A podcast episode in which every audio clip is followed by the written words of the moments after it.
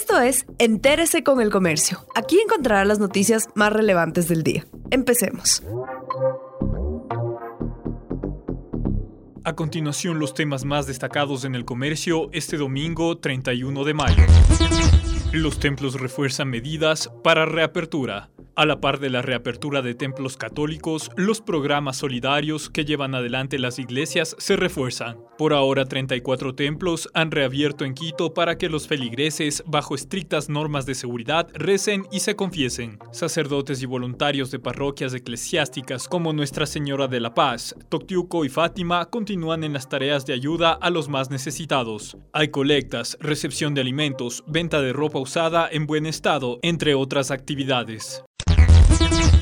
Cuatro ejes en el plan de acción frente a la deuda pública. El ministro de Finanzas Richard Martínez definió la hoja de ruta en la reestructuración de la deuda pública del país que tiene cuatro puntos. El primero contempla la renegociación de los bonos, la cual iniciará la siguiente semana con una presentación a acreedores. Entre junio y octubre llegarán 2.400 millones de dólares producto del diálogo con bancos chinos. Tercero, el país avanza en diálogos con el FMI para lograr un nuevo acuerdo de financiamiento. Y finalmente se pagarán 500 millones de dólares para liquidar un una operación con Goldman Sachs en septiembre.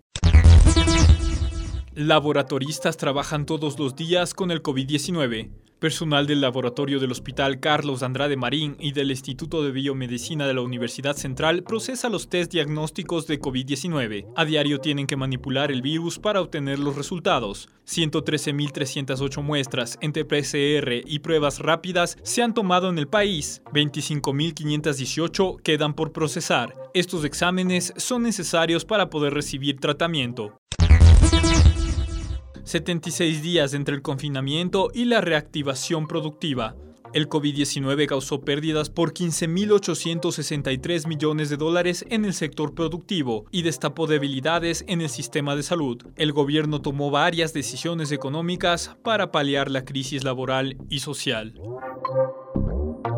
Gracias por acompañarnos. No olviden seguirnos en Facebook, Twitter e Instagram como El Comercio Com.